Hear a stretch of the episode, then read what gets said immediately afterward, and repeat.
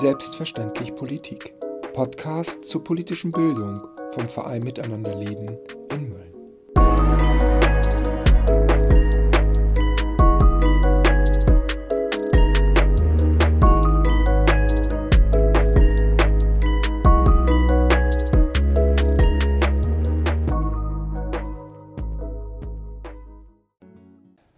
Zuhörerinnen und Zuhörer, herzlich willkommen zu unserer heutigen Sendung Selbstverständlich Politik.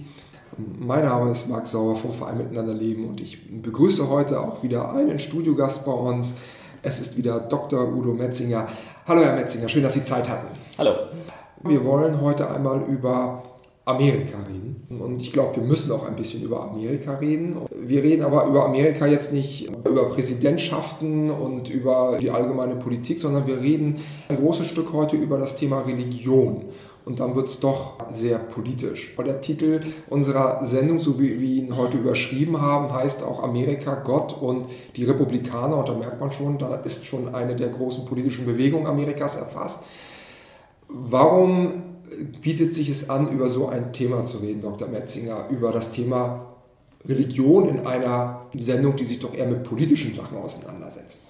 Nun, weil Religion prinzipiell erstmal Privatsache sein sollte und das ja eigentlich auch ist.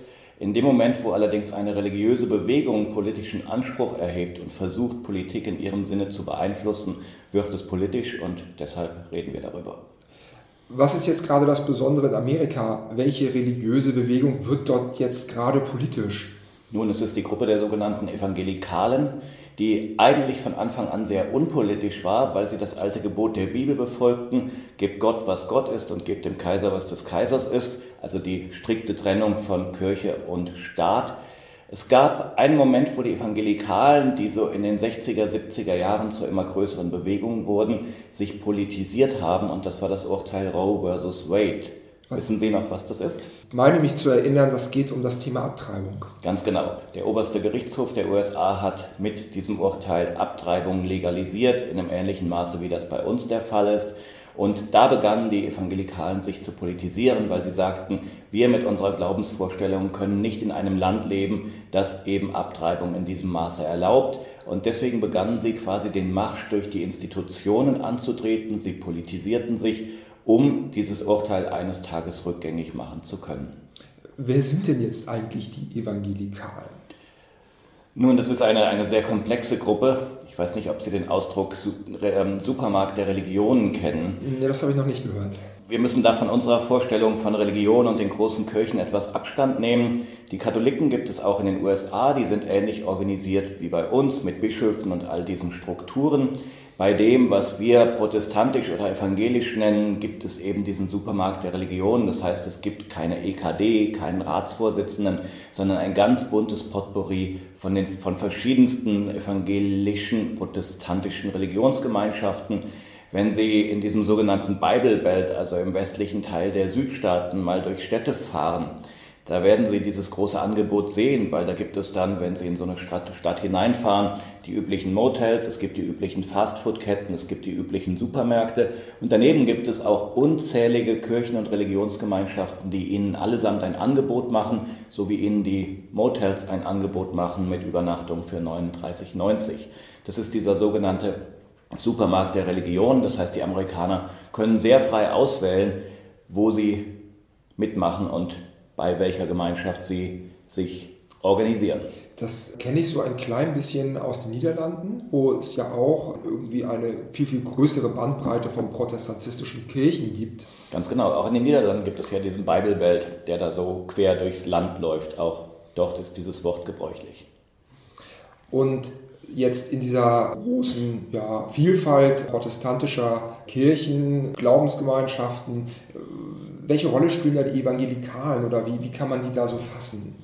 Nun, es sind sehr fundamentalistische Menschen, die die Bibel sehr wörtlich nehmen. Viele von ihnen sind überzeugt, dass die Welt gerade mal 6000 Jahre alt sei, dass Gott sie natürlich geschaffen habe, so wie es in der Bibel steht Vielleicht etwas abgeschwächt die Idee des Kreationismus, dass also die Evolution schon stattgefunden habe, aber von Anfang an mit diesem göttlichen Plan, den Mensch als Krone der Schöpfung entstehen zu lassen. Das sind alles Dinge, die die Evangelikalen bewegen und die quasi ihren Glauben ganz gut beschreiben.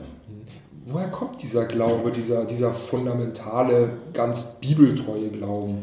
Nun, ich glaube, Amerika ist dafür sehr anfällig, ganz einfach, weil die Einwanderungs- und Besiedlungsbewegungen in den USA ja vor allem auch sehr oft religiöse Siedlungs- und Besiedlungsbewegungen waren. Sie kennen bestimmt noch aus dem, Unter aus dem Schulunterricht die Puritaner, die Pilgerväter. Das hat man im Englischunterricht früher gelernt.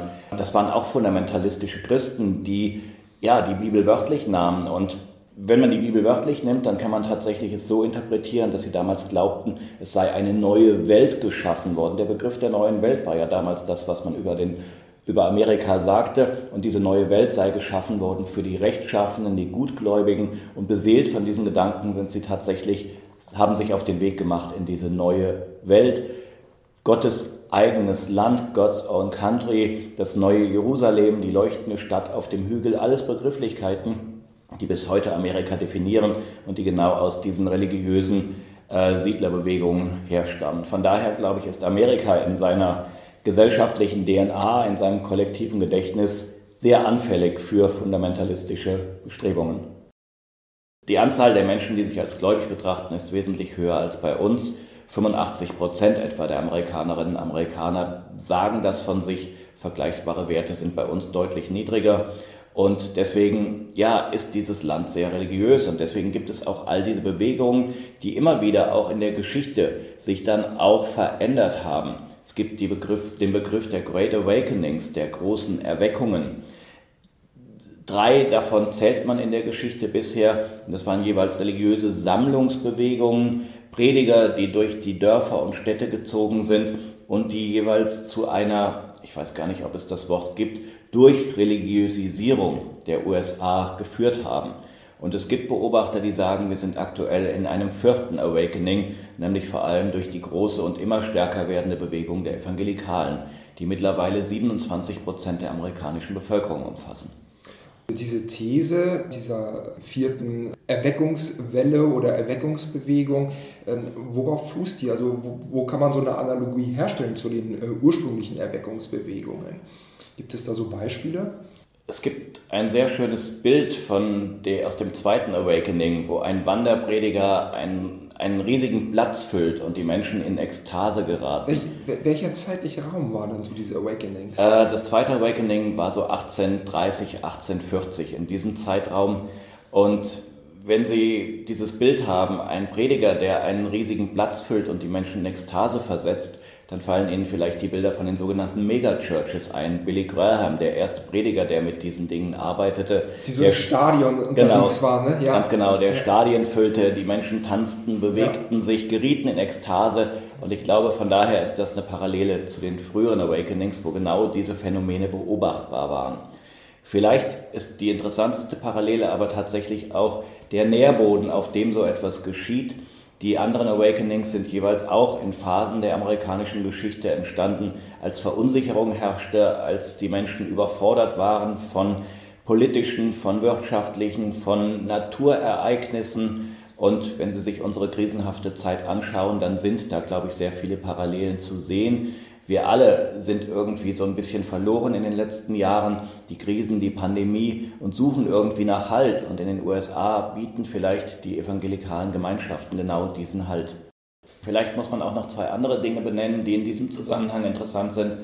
Dieses Streben nach Glück, der amerikanische Pursuit of Happiness, bedeutet einerseits, jeder hat das Recht, nach seinem eigenen Glück zu streben. Verfassungsgrundsatz. Ganz genau, der Verfassungsgrundsatz. Gleichzeitig, wenn man es religiös interpretiert, hat auch jeder die Pflicht, nach seinem Glück zu streben, weil in dieser Auslegung, die auch in den Niederlanden ja sehr präsent ist und in der Schweiz, Gott liebt die Erfolgreichen und Erfolg ist ein Ausweis der Gnade Gottes. Das ist dieser Calvinismus, ne? Ganz genau, der dahinter steckt. Und äh, das andere ist aktuell die Pandemie. Die Impfbereitschaft in der Gruppe der Evangelikalen geht gen Null. Ganz einfach, weil diejenigen, die sich infizieren, die sind von Gott gestraft und diejenigen, die gut leben, müssen gar nicht damit rechnen, infiziert zu werden. Und das sind zwei Parallelen, glaube ich, die genau dieses, wir sind auf dem falschen Weg, wir sind irgendwo von abgekommen und wir sehen gewisse Dinge auch als Strafe Gottes durchaus passen. Was bedeutet das jetzt erst einmal innenpolitisch betrachtet für, für das System der USA? Also vielleicht eine vierte Erweckungsbewegung, vor allem dann auch getragen durch Evangelikale, die wir gehört haben, die eine sehr fundamentale Sichtweise auf Religion haben und auch auf ihre Rolle in den USA. Was, was bedeutet das jetzt für die Politik, wenn sie sich politischer sehen und auch politischer werden? 81 Prozent der Evangelikalen haben 2016 für Donald Trump gestimmt, 76 im Jahre 2020. Das heißt, das ist für die Republikaner für die Kandidaten im Senat, im Repräsentantenhaus, aber auch bei der Präsidentschaft eine Wählergruppe, die Beachtung finden muss. Ganz einfach, weil ich sie brauche, um strukturelle Mehrheiten zu bekommen. Wir sagten ja vorhin, 27 Prozent der Menschen bezeichnen sich in diesem Becken der Evangelifalen. Das ist ein Drittel, knappes Drittel der Bevölkerung. Das, ja, das ist tatsächlich ein Wählerpool. Ganz genau. Und wir sehen tatsächlich diesen, diese Einflussnahme der Evangelikalen auf die Republikaner seit vielen Jahren schon. Der erste Präsident der sich auch auf die Stimmen der Evangelikalen stützen konnte, war Ronald Reagan in den 80er Jahren. Dann W. Bush in den Nullerjahren, der ja selbst auch evangelikaler Christ ist, ein sogenannter wiedergeborener Christ, der ja auch mal vom rechten Weg abgekommen ist und dann übrigens mit Hilfe von Billy Graham den rechten Weg wieder gefunden hat. Und jetzt Donald Trump, verrückterweise auch jemand, der die Unterstützung der Evangelikalen genießt. Man müsste auf den ersten Blick vielleicht sagen, naja, der Trumpsche Lebenswandel entspricht jetzt nicht so ganz dem, dem Bild, was Evangelikale vom rechten Leben haben. Aber da gibt es ein paar Dinge, die eigentlich fast zu absurd sind, um darüber im Radio zu reden, aber ich glaube, wir müssen sie benennen. Ja, da bin ich natürlich jetzt neugierig. Ganz genau. Sie erinnern sich vielleicht an das Access Hollywood Tape, was im Wahlkampf 2016 plötzlich auftauchte. Ja, das war diese, diese Tonaufzeichnung, ne, wo Donald Trump sich unglaublich despektierlich über Frauen und Macht äußerte. Ganz genau. Dass man mit Frauen alles machen könne, man könne ihnen sogar überall hinfassen, wenn genau. man eben prominent sei. Und es gibt einen Evangelikalen, der zu den festen Trump-Unterstützern gehört, der einen YouTube-Kanal mit hohen Klickzahlen hat, der dieses Access Hollywood Tape umdefiniert hat, nämlich Gott hat dieses Tape geschickt, um Donald Trump auf den rechten Weg zu führen, um ihm zu zeigen, er ist ein Sünder und er muss Dinge ändern, damit er im Auftrag Gottes das Land verändern kann, um quasi diesen Auftrag anzunehmen, den Gott ihm gegeben hat. Mhm. Dieser äh, Lance Wallnau heißt er, hat auch ein Buch geschrieben, in dem er Donald Trump mit König Kyros, dem Großen, vergleicht. Wer ist König Kyros? Das war der König, der die, Baby, der die Israeliten aus der babylonischen Gefangenschaft geführt hat. Alttestamentarisch. Alttestamentarisch und der dadurch den Bau des zweiten Tempels ermöglicht hat. Und König Kyros wird erwähnt im Jesaja-Buch in Vers 45.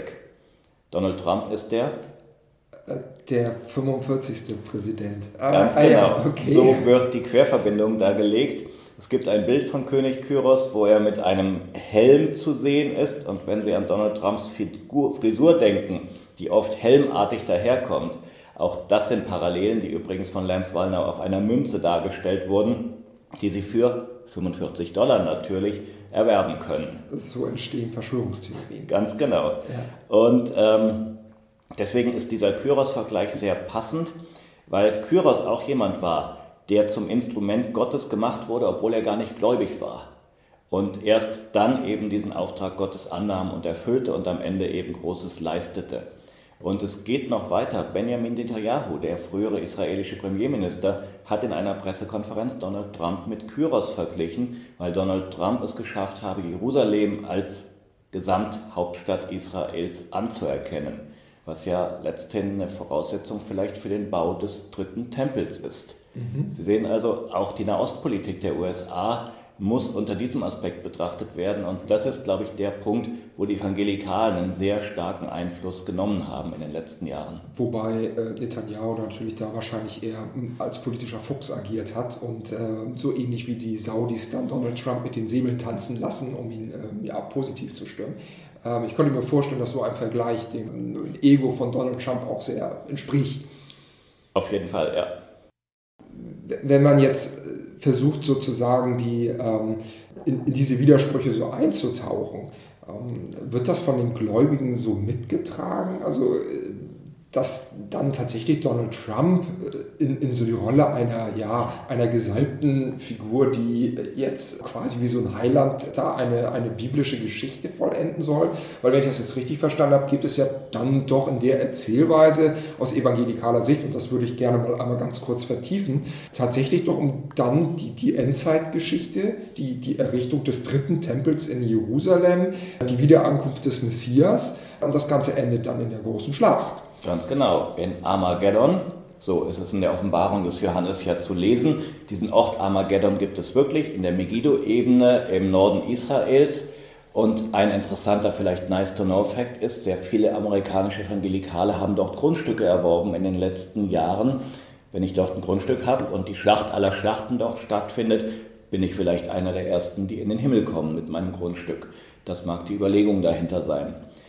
Das heißt also, es gibt Teile in der evangelikalen äh, politisierten Bewegung, die tatsächlich so mit solchen ähm, ja, biblischen Geschichten an aktuelle Politik, an, an, an, Präsidentschaften herantreten und Einfluss nehmen wollen. Ich meine, das klingt ja doch erstmal ziemlich bedenklich, weil äh, wenn, ich sage mal, äh, dieses dieser Begrifflichkeit, die Sie gerade sagten, dass irgendwann dann, zum Schluss die Schlachten aller Schlachten geführt wird. Und ich dann äh, überlege, dass auf der einen Seite vielleicht ein wirrer oder beseelter oder wie auch immer ähm, überzeugter Präsident dann sitzen würde, der USA, der auch das Arsenal für die Schlachten aller Schlachten hat, äh, ist das doch ziemlich besorgniserregend. Das ist es in der Tat und ich glaube, so mit Vernunft aufgeklärten Gedanken kommen wir da auch nicht wirklich weiter. Es gibt eine Umfrage in den USA, nach der 50 Prozent aller sonntäglichen Kirchgänger, und dazu gehören natürlich vor allem auch Evangelikale, glauben, dass Donald Trump der von Gott Gesalbte und Auserwählte sei. Das heißt, Politik, Wahlen, ob nun Joe Biden Präsident ist oder nicht, spielt gar keine Rolle mehr. Donald Trump hat diese große Aufgabe, das Land wieder zu heilen, auf den rechten Weg zu führen und vielleicht tatsächlich die Voraussetzungen für den Bau des dritten Tempels und damit für die Rückkehr des Messias zu schaffen. 50 Prozent aller sonntäglichen Kirchgänger glauben genau das. Nun ist aber Donald Trump ja nicht der aktuelle Präsident. Er ist abgewählt worden. Das wird dann wahrscheinlich auch in evangelikalen Kreisen bezweifelt. Ganz genau, da müssen Sie einfach mal das Internet durchforsten und sich den eben schon genannten Lance Wallner oder eine Predigerin, die übrigens auch bei Donald Trumps Amtseinführung das Gebet gesprochen hat, Paula White Kane anschauen, die tatsächlich sagen, dass es Informationen gebe, teilweise Gott habe sie gegeben, äh, andere Prediger, dass Donald Trump wiederkehre als Präsident, vielleicht schon bald. Es gäbe da Informationen und da sind wir jetzt tatsächlich im Bereich auch der Verschwörungsmythologien. Äh, das sind dann auch übrigens interessante Querverbindungen zur QAnon-Bewegung. Muss ich mir das denn so vorstellen, dass zum Beispiel diese ja, diese Erzählung, äh, Donald Trump ist um die letzte Wahl betrogen worden, dass das auch Thema dann in evangelikalen Kirchen ist, dass das von den Kanzeln vielleicht sogar gepredigt wird? Das ist es und mithin ist Joe Biden dann der Satan, der Böse. Ja, muss er ja in der Geschichte. Genau. Wer soll es dann sonst sein? Ganz genau. Und diese Dinge haben ja auch 2016 schon eine Rolle gespielt, als Hillary Clinton immer als der Satan dargestellt wurde. Das waren Dinge, die viral gegangen sind, die aber sehr viele Amerikanerinnen und Amerikaner erreicht haben, wo wir vielleicht gesagt haben, was ist denn da los oder jetzt spinnen sie. Aber wenn sie eben dieses Bild, das Gute gegen das Böse nehmen, dann ist die inneramerikanische politische Auseinandersetzung tatsächlich auch, naja, ein Kampf dieser beiden Gegenpole. Aber dann gibt es da ja gar keine Möglichkeit, ich sage mal, eine, eine gewisse Kompromisslinie irgendwo zu finden oder eine Einbindung zu finden. Das heißt also, auch wenn sich die Republikanische Partei aus, ähm, aus Interessen des reinen Machterhaltes sich dieser Gruppe äh, zuwendet und sie einbindet, dann ist das ja, jetzt will ich das Bild mal ganz bewusst drehen, ja ein Pakt mit dem, Anführungszeichen jetzt Teufel. Das ist es in der Tat. Und ich weiß nicht, wie die Republikaner, wenn sie eines Tages wieder normal in Anführungszeichen werden sollten, aus dieser Nummer rauskommen, beziehungsweise wie das Land überhaupt aus dieser Nummer wieder rauskommt. Das sind ja dann Menschen, also die will ich jetzt nicht wegen ihres Glaubens irgendwie, ähm, das, da stimme ich Ihnen absolut zu, das ist privat, aber das sind ja Menschen, die dann ja offensichtlich äh, völlig ohne, ja, völlig kompromisslos auftreten und völlig dialogunfähig sind, äh, wenn es um demokratische Diskurse geht. Und das ist ja dann wahrscheinlich auch in der ursprünglichen Auseinandersetzung, also ähm, dieses äh, Urteil Roe versus Wade, äh, ja dann auch tatsächlich mit begründet. Darüber gibt es dann nichts mehr zu diskutieren. Das ist einfach nur falsch und gottlos. Ganz genau. Und vielleicht wird es eines Tages so sein, wenn Roe vs. Wade rückgängig gemacht wird. Und der oberste Gerichtshof befasst sich jetzt ja mit Abtreibungsfragen. Donald Trump hat ja nun auch drei konservative Richter ernennen können, die auch entlang ihrer Haltung zur Abtreibung ausgewählt wurden, um eben den Evangelikalen genau diesen Dienst zu erweisen. Vielleicht wird sich dann innenpolitisch die Situation beruhigen, ganz einfach, weil die Evangelikalen ihr ursprüngliches Anliegen, dieses Abtreibungsurteil von 1973 zu revidieren, erreicht haben. Andererseits glaube ich, dass mittlerweile diese Bewegung so politisiert ist, siehe auch Nahostpolitik der USA, dass sie da weiter agieren und lobbyieren werden. Also ich könnte mir tatsächlich eher vorstellen, dass selbst wenn ähm, ein konservativ geprägtes Supreme Court diese, ähm, ja, diese Rechtsprechung wieder abwickelt oder wieder auflöst ähm, oder zurücknimmt, dass es dann wahrscheinlich doch erst recht zur Auseinandersetzung in den USA kommt, weil die USA, wir haben es ja jetzt schon dreimal gehört, also 27 Prozent sind evangelikal, aber die Mehrheit ist nicht evangelikal und ein Großteil der Amerikaner ist liberal. Das vergisst man, glaube ich, dann auch mal ganz schnell, wenn man immer nur ähm, so auf solche Bevölkerungsgruppen schaut. Ähm, die würden doch absolut auf die Barrikaden gehen. Das ist doch für die unvorstellbar, dass so etwas zurückgedreht wird. Das ist doch für gerade die aufgeklärten liberalen Amerikaner ein, ein Schritt Amerika in, ins Anführungszeichen Mittelalter zu bewegen. Das ist richtig. Der Kulturkampf wird sich auf jeden Fall verstärken. Und vielleicht, wenn wir nach Polen schauen, da erleben wir ja genau das, wo in den letzten Wochen ja auf den Straßen handfeste Auseinandersetzungen stattgefunden haben. Genau, zu dem Thema auch, genau. Ganz genau, zwischen Abtreibungsgegnern und Befürwortern. Von daher wird sich wahrscheinlich die Polarisierung der USA noch verstärken, die Spaltung der Gesellschaft zunehmen, mit all den Folgen, die das dann für die Stabilität dieser Demokratie hat und auch für die Stabilität des Landes wenn wir dieses Thema Spaltung mal aufnehmen und wir jetzt äh, diese Linie mal ein Stückchen projizieren, Gibt es denn jetzt auch in der Republikanischen äh, Partei keine Stimmen, die auch eine Verantwortung wahrnehmen, dass diese Spaltung äh, mal überwunden werden muss? In der, in der, Demokratischen Partei war es ja zumindest äh, der, der, Präsident Joe Biden, der das immer wieder betont hat, dass er daran arbeiten will, aber mutmaßlicherweise in so einer Konstellation auch nur scheitern kann, weil auf einer Seite gar kein Wille ist, da irgendetwas zu überwinden. Aber gibt es da keine verantwortlichen Stimmen in der Republikanischen Partei, die sagen, also das äh, führt uns hier tatsächlich in so einen Abgrund, also in einen gesellschaftlichen Abgrund? Das kann ja bis zu einer Sezession laufen. Ja. Ähm, zu wenige und zu leise. Die wenigen, die es gab, als 2016 Donald Trump Präsident wurde, John McCain, die Bush-Familie beispielsweise, sind entweder verstummt, John McCain ist verstorben, oder ins politische Abseits gedrängt worden. Die Republikaner sind gründlich trumpifiziert. Das ist ein Prozess, der schon länger andauert, der ohne Donald Trump schon in den 90er Jahren begonnen hat, als die Republikaner die Entscheidung getroffen haben, sich weiter nach rechts zu bewegen, um Wähler, die Anfang der 90er Jahre dieser Ross Perot-Bewegung anhingen, zurückzugewinnen. Dann die, das Aufkommen der Tea Party im Jahre 2009 als äh, Bewegung gegen Obamas Gesundheitsreform damals. Und diese Kandidaten, diese Menschen sind nach und nach in politische Ämter gekommen. Das ist sehr einfach im amerikanischen politischen System, weil nicht die Partei festlegt, wer kandidiert, sondern weil die Bürgerinnen und Bürger zu Hause tatsächlich entscheiden, wer der Kandidat der Republikanischen Partei bei Wahlen wird.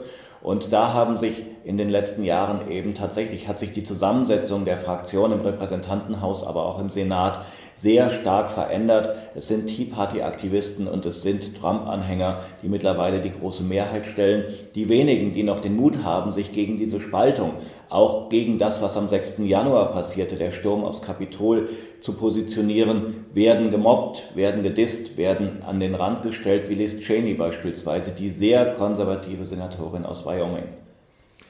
Das bedeutet dann aber auch, dass die, die Republikaner ab einem gewissen Punkt die Türen zu diesem äh, rechtskonservativen und auch zu diesem religiösen Rand irgendwann geöffnet haben und sie jetzt auch irgendwie gar nicht mehr geschlossen bekommen. Einfach weil man jetzt gemerkt hat, da ist eine Machtbasis, die uns tatsächlich äh, Mehrheiten ermöglicht. Also ich will sie vielleicht auch gar nicht mehr schließen und damit das dann auch willentlich in Kauf nehmen. Dass sie tatsächlich zu einer ähm, Partei werden, die eigentlich in einem, äh, in einem demokratischen System, das auf Diskurs und immer auch auf Kompromiss angelegt ist, irgendwann äh, die Partei ist, die gar nicht mehr kompromissfähig ist. Ganz genau, so ähnlich hat es Jeff Flake formuliert. Er hat ein Buch geschrieben, früher Senator aus Arizona, äh, wie die Konservativen ihren Verstand verloren haben, so müsste man es übersetzen. Und er hat auch in seiner Abschiedsrede vor dem Senat gesagt, wir müssen aufpassen, dass wir nicht zu einer rückwärtsgewandten Minderheitspartei werden, weil das, was wir da machen, letztendlich nicht gesellschaftlich mehrheitsfähig sein wird. Wenn wir nur auf die 27 Prozent der Evangelikalen setzen, dann gewinnen wir sie zu 100 Prozent, aber werden den Rest des Landes verlieren. Und das ist letztendlich das, was den Republikanern vielleicht eines Tages droht, sollte diese Figur Donald Trump mal irgendwann abtreten und die politische Bühne verlassen. Und dann werden die Republikaner vielleicht sehen, dass sie am Ende so zauberlehrlingsmäßig Geister geschaffen haben, derer sie nun nicht mehr Herr werden. Das Ganze wirkt ja wie ein unglaublicher Widerspruch, weil wenn man sich auch so die amerikanische Verfassung äh, anschaut, und das Thema hatten wir ja vorhin auch, wo wir uns beide ja sogar einig waren, Religion ist privat, ähm, dass es ja in Amerika eine ganz strikte Trennung auch von Kirche und Staat gibt. Und jetzt stellt man fest, dass tatsächlich Religion und religiöse Überzeugungen äh, derartig in, in das politische Geschehen, nicht nur inneramerikanisch, sondern in der Ost haben wir auch, sogar in die Außenpolitik mit eingreift. Ist das ein Widerspruch oder ist es nur ein scheinbarer Widerspruch? Ich glaube, es ist nur ein scheinbarer Widerspruch, wie viele der Widersprüche in den USA erstmal nur scheinbare Widersprüche sind. Es gibt dieses berühmte Wort von Amerika, dem Land der unbegrenzten Widersprüche. Und es gibt immer so Dinge, wo wir nicht vereinbare Dinge beobachten und am Ende, naja, lässt es sich entweder auflösen oder vielleicht auch nie so ganz. Das ist immer so die Frage. Und diese Trennung von Kirche und Staat, ja, sie war immer schon da. Andererseits waren die USA auch eine religiöse Gründung. Deswegen vielleicht all das, was wir heute beobachten. Es gab schon vor vielen Jahren den Satz, dass es zwei Gottesstaaten auf dieser Welt gebe, den Iran unter den Mullahs und die USA. Von daher vielleicht kein neues Phänomen. Neu ist, glaube ich, tatsächlich dieser bewusste Anspruch, Politik gestalten zu wollen, dieser Marsch durch die Institutionen seitens der Evangelikalen. Kann man das auch so an, an Senatoren und an, an Congressmen beobachten, dass die sich also auch offen als Evangelikale so zeigen? Ich, meine, ich habe jetzt äh, bei der letzten Wahl dann erfahren müssen, dass zum Beispiel auch eine, ich glaube, Congresswoman äh, QAnon-Anhängerin ist, ganz offen. Das ist auch im amerikanischen System kein Widerspruch, also dass man das so akzeptiert. Das geht erstmal, weil Meinungsfreiheit ja noch was viel bedeutsameres in den USA ist als bei uns. Auch abseitigere Meinungen werden toleriert. Deswegen auch eine QAnon-Anhängerin als Abgeordnete im Repräsentantenhaus eigentlich ein Widerspruch in sich. Ja, aber es geht eben aufgrund der eben beschriebenen Dinge. Und die Evangelikalen haben mittlerweile auch eine politische Basis im Senat, im Repräsentantenhaus. Da würden mir viele Namen einfallen, die man nennen könnte. Vielleicht der bekannteste evangelikale Vizepräsident Mike Pence, der vier Jahre Donald Trump sehr treu gedient hat und am Ende in Ungnade gefallen ist, weil er sich geweigert hat, den Trumpschen Auftrag zum Nicht-Zertifizieren des Wahlergebnisses nicht zu vollziehen und danach dann der Sturm aufs Kapitol erfolgte. Ja, ich weiß noch, dass ähm, als Donald Trump äh, als Präsident äh, dann ins Amt kam und äh, sein Vizepräsident auch klar war, äh, dass ich dort auch Kontakt mit einem ähm, mir sehr bekannten Amerikaner, der schon länger in Deutschland wohnt, hatte und der als Demokrat weniger über Donald Trump empört war, sondern tatsächlich mehr über Mike Pence empört war, wo er sagte, dass jemand, der derartig in dieser evangelikalen Bewegung verhaftet ist, jetzt äh, so weit in das Zentrum der Macht rückt. Das ist also für ihn ein absolut ja, Unding gewesen, das fast noch viel schlimmer war, als dass Donald Trump so als Populist aufgetaucht ist. Die New York Times hat es mal ähnlich formuliert. Sie schrieb satiremäßig, warum wir hoffen müssen, dass Donald Trump vier Jahre durchhält, weil sonst Mike Pence übernehme. Jetzt aber nochmal dieser Blick. ich fand es ja ganz interessant, dass wir vorhin gesagt haben, das Ganze trifft nicht nur in die, in die amerikanische Innenpolitik, was ja schon bedenklich genug ist, wenn man äh, über das sich Vertiefen von Gräben, äh, wenn man vielleicht auch sogar solches Ansinnen mal sieht, was ich auch schon mal beobachtet habe oder zumindest darüber gelesen habe, dass es äh, in gewissen Bundesstaaten, wo Evangelikale sehr einflussreich sind, zum Teil sogar schon mal darüber debattiert wird, ob die bundesstaatliche Verfassung äh, sich nicht nochmal ändern müsste, die ja häufig angelegt sind an die ursprüngliche Verfassung der USA 1776 und dass dort mehr das, das christliche Weltbild Einzug halten müsste, wo man dann denkt, da wird dann ja schon an der Verfassungsgeschichte umgeschrieben. Also das sind ja alles sehr bedenkliche Bewegungen. Aber äh, wir sprachen vorhin nochmal über diesen Einfluss gerade der Evangelikalen auf den Nahost. Das ist ja ein bisschen ungewöhnlich. Man vermutet ja immer erstmal, wenn man sich so mit, mit diesen Beziehungen befasst, das sind eigentlich doch so Einflüsse, die so aus jüdischen Kreisen eigentlich dann kommen sollten. Äh, wenn das jetzt die, die Haltung der USA zum Staat Israel dann geht oder die Unterstützung der USA zum Staat Israel. Das ist richtig, das ist dieses Wort von der Israel-Lobby und wir interpretieren ja, genau. es oft noch so, als sei es eben die jüdische Lobby, die dahinter stünde. Das hat sich geändert in den letzten Jahrzehnten. Vielleicht ein paar Zahlen dazu. Zwei Prozent der amerikanischen Bürgerinnen und Bürger sind jüdischen Glaubens. Das ist erstmal wenig, von daher von einer Lobby zu sprechen wäre vielleicht schon vermessen. Dann kommt ganz oft der Einwand, aber es sind ja nun einflussreiche Menschen. Ja, das sind es, aber sie sind nicht mehr einflussreich in der Politik oder in der Wirtschaft, sondern sind vor allem einflussreich in Hollywood. Steven Spielberg, Jeffrey Katzenberg, die Comedians Ben Stiller und Adam Sandler, um nur einige zu nennen, Barbara Streisand. Und wo stehen diese Menschen politisch? Na, die wählen eigentlich überwiegend Demokraten. Ganz genau. Und wenn man sich die Wahlanalysen der letzten Jahre anschaut, dann sind die Stimmen der jüdischen Wähler in der Regel zu über 80 Prozent sogar 1900, äh, 2008 zu 92 Prozent an den jeweiligen demokratischen Kandidaten gegangen. 2008 ist insofern interessant, als dass Barack Obama ja ganz klar für die Zwei-Staaten-Lösung auch schon im Wahlkampf eintrat. Das heißt das Gegenteil dessen, was der Regierung Netanyahu damals vorschwebte.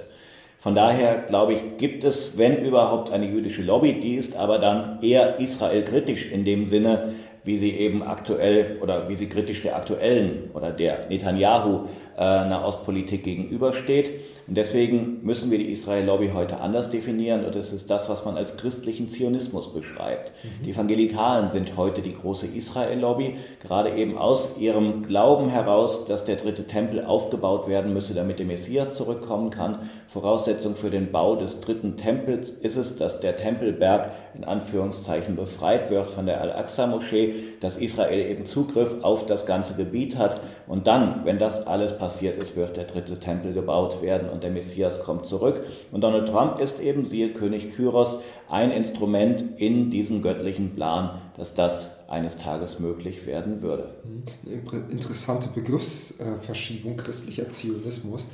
Ähm, aber so aus der Sichtweise ja tatsächlich verständlich. Das heißt also für Evangelikale sind dann äh, die Juden in Israel sozusagen erstmal nur Statthalter, die äh, das sozusagen vorbereiten sollen, dass man sich dann, dann wieder trifft und man streitet sich dann nachher letztendlich, wer dann als Messias wiederkommt, ob es dann Jesus ist oder dann doch jemand anders, Immanuel oder so. Ganz genau. Ja.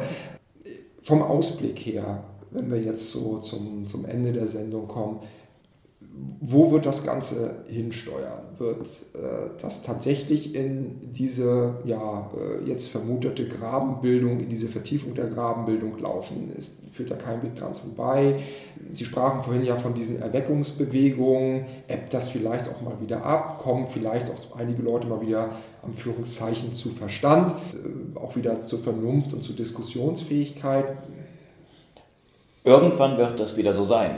Nur ich glaube, es muss erst noch schlimmer werden, bevor es wieder besser werden kann. Also das Pendel ist, glaube ich, noch nicht ganz ausgeschlagen dahin, wo es erst hin muss, damit es wieder zurückschlagen kann. Das ist immer so diese Hoffnung auf diese amerikanischen Kräfte der, der Selbstheilung und wieder so eine Mitte finden, die, die dann entsteht. Die sie in den letzten 250 Jahren immer wieder gefunden haben, aber eben nach vielen Konflikten, nach vielen Dingen, die erst passieren mussten, um letztendlich wieder den Weg zurück Richtung Vernunft, Aufklärung, Stabilität zu finden. Ja, in dem Sinne, äh, vielen Dank für diese Einblicke, Dr. Metzinger. Und ich freue mich, wenn ich Sie irgendwann demnächst mal wieder als Gast in unserem Studio haben könnte. Und ich hoffe auch, unsere Zuhörerinnen und Zuhörer haben einiges mitnehmen können, warum wir dieses Thema heute mal gesetzt haben, Amerika, Gott und die Republikaner. Und ähm, vielleicht kann man so auch aufmerksam weitere Entwicklungen mit diesem Hintergrundwissen verfolgen und einordnen. Genau dazu sollen ja diese Sendereihe hier ja auch beitragen, die auch gefördert wird von der Partnerschaft für Demokratie der Stadt Ratzeburg und des Amtes Laumburgische Seen im Rahmen des Bundesprogramms Demokratie leben. Und in dem Sinne verabschiede ich mich von Ihnen. Vielen Dank und verabschiede mich von unseren Hörern heute.